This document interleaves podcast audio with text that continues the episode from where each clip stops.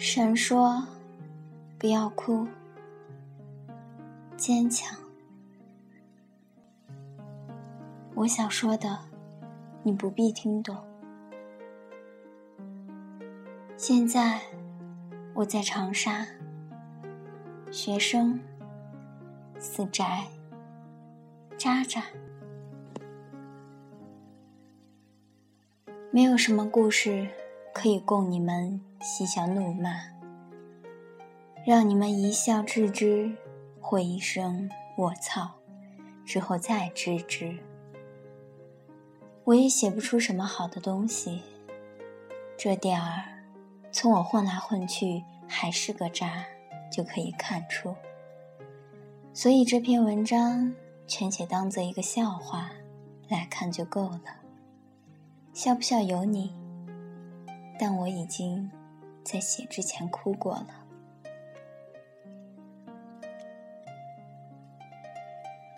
失败者总是会为自己找很多借口，我没什么借口。失败的原因很多，我总是把错误归在自己头上。只要足够优秀，别人总会发现你的。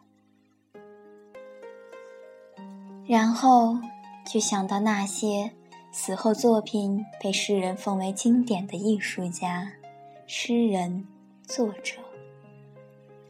如果我一生不得志，百年之后又因为作品受人敬仰的话，我觉得很讽刺，就像是被历史狠狠扇了一巴掌。历史。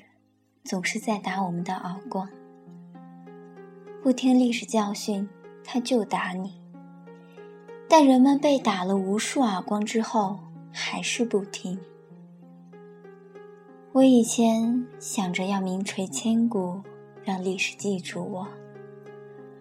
后来，现实打了我几巴掌。所以说，人都是被打出来的。总结一下名人：要有悲惨的童年，没悲惨的童年，要在童年看悲惨的别人。当然，也有人有幸福的童年和少年时期，但是后来悲惨。不管是看别人惨还是自己惨，反正就是惨。作为生在改革开放光辉下的少年，也不会有什么悲惨的经历。但如果说名人具备条件是惨的话，我还是老老实实安分守己好了。但幸好不是。不过，我一没家族背景熏陶，二没超过常人的智商。三没有游览天下的阅历，我觉得名垂青史什么的，还是算了吧。现实和理想总是有差距的，但我已经不谈理想了。看到有人说大学应谈理想，不幸，我所有的理想在中学已谈完了。现在让我说，我也说不出个东西南北。大概理想这个东西，只是心底的一簇火苗，火苗可以燎原，也会熄灭成灰烬。有些有理想的人们，我祝福你们。不管怎样，你们都是幸福的。幸福且痛苦着，如我也痛苦着。像我这种人，注定孤独一生。爱自由，爱动漫，但口味极挑；爱古风，但绝不入圈；爱耽美，但总是想在巴黎和人掐架；爱诗词。但看见诗词，就陷入癫狂状态。爱汉服，但我觉得有一天我会喷它。爱文学，但名著阅读量着实堪忧。反正我已经离正常妹子的世界很远了。我不介意你们把我当成美男子。因着我的各种奇葩的矛盾，所以志同道合者一个也没有，所以常徘徊各处，片叶不沾身。找个词，叫没有归属感。每个人都在找归属感，我唯一的归属感就是回家。是回家，不是回到家乡。我不知道我的家乡在哪里。一夜是入赘的。我出生的地方是奶奶的家乡。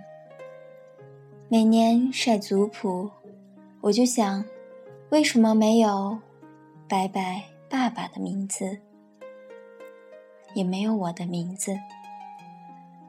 后来才知道，那是奶奶家的族谱，族谱上不写女子的儿女。我爸说我的家乡在别的地方，他只回去过几次而已。如今回去了，想必那里的人都不认识了。我在想，多年后，我的儿女问起我家乡，我该如何回答？那条去往家乡的路，早被青草覆盖。但我想，更多的是我回答我家现在所在的地方。我父母自农村迁来县城，租住在木屋房子里数年，近来才有了自己的房子。偶尔梦回童年的记忆，苦涩而温馨。昏黄的灯光让我想要流泪。县城很美，我却不喜欢。我总觉得它不属于我，我也不属于它。我熟悉它每条街道、每个地方的小吃、每个地方的风景，但我不喜欢它。现在我在长沙。我喜欢他，虽然我不属于这里，但这里有很多很多人不属于这里。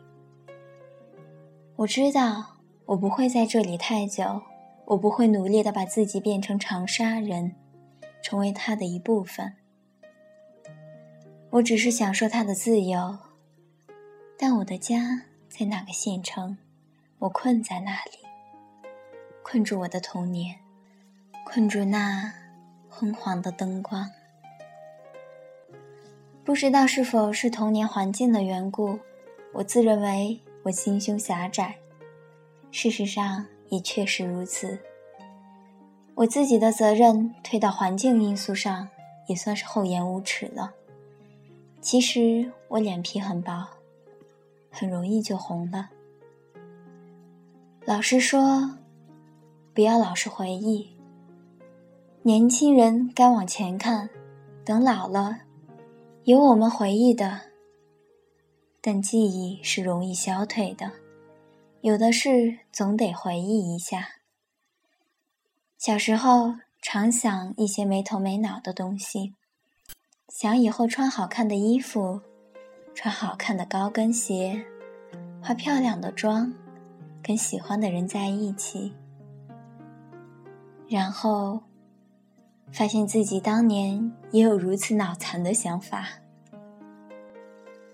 当人长大了，那些幼稚的想法就忘了。可它毕竟存在过，或是黑历史不堪回首，可它就在那里。说起黑历史，实在不想翻出来，那就别翻了。说起来，我是个很不好的人，不擅长与人相处，脾气又坏，还很懦弱，没有主见，还带点莫名其妙的自傲，又或者说是自卑。自卑的人总是想找自己比别人更好的地方，仿佛这样就能在心里说服自己不自卑了。自卑是骨子里带着的，常常带着敌视的目光观察世界，想要被人看到，想要向别人证明自己的才能，但是总不得志，没被人在乎。没被人喜欢，所有总是失望，所以活得很辛苦。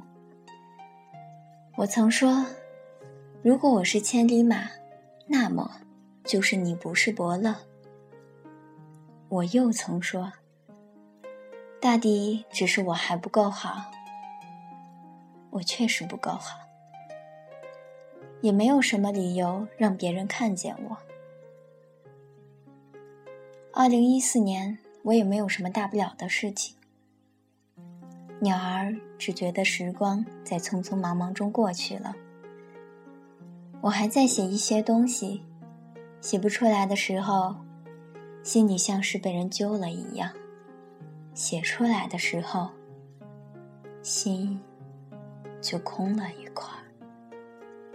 月姐说：“这说明你是在用心写的。”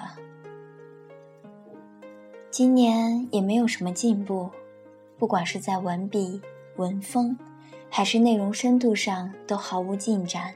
且，我依旧还是一个小透明。我所能做的，就是一直写下去。有个人翻了很多很多座山，翻了很久很久，他很累了。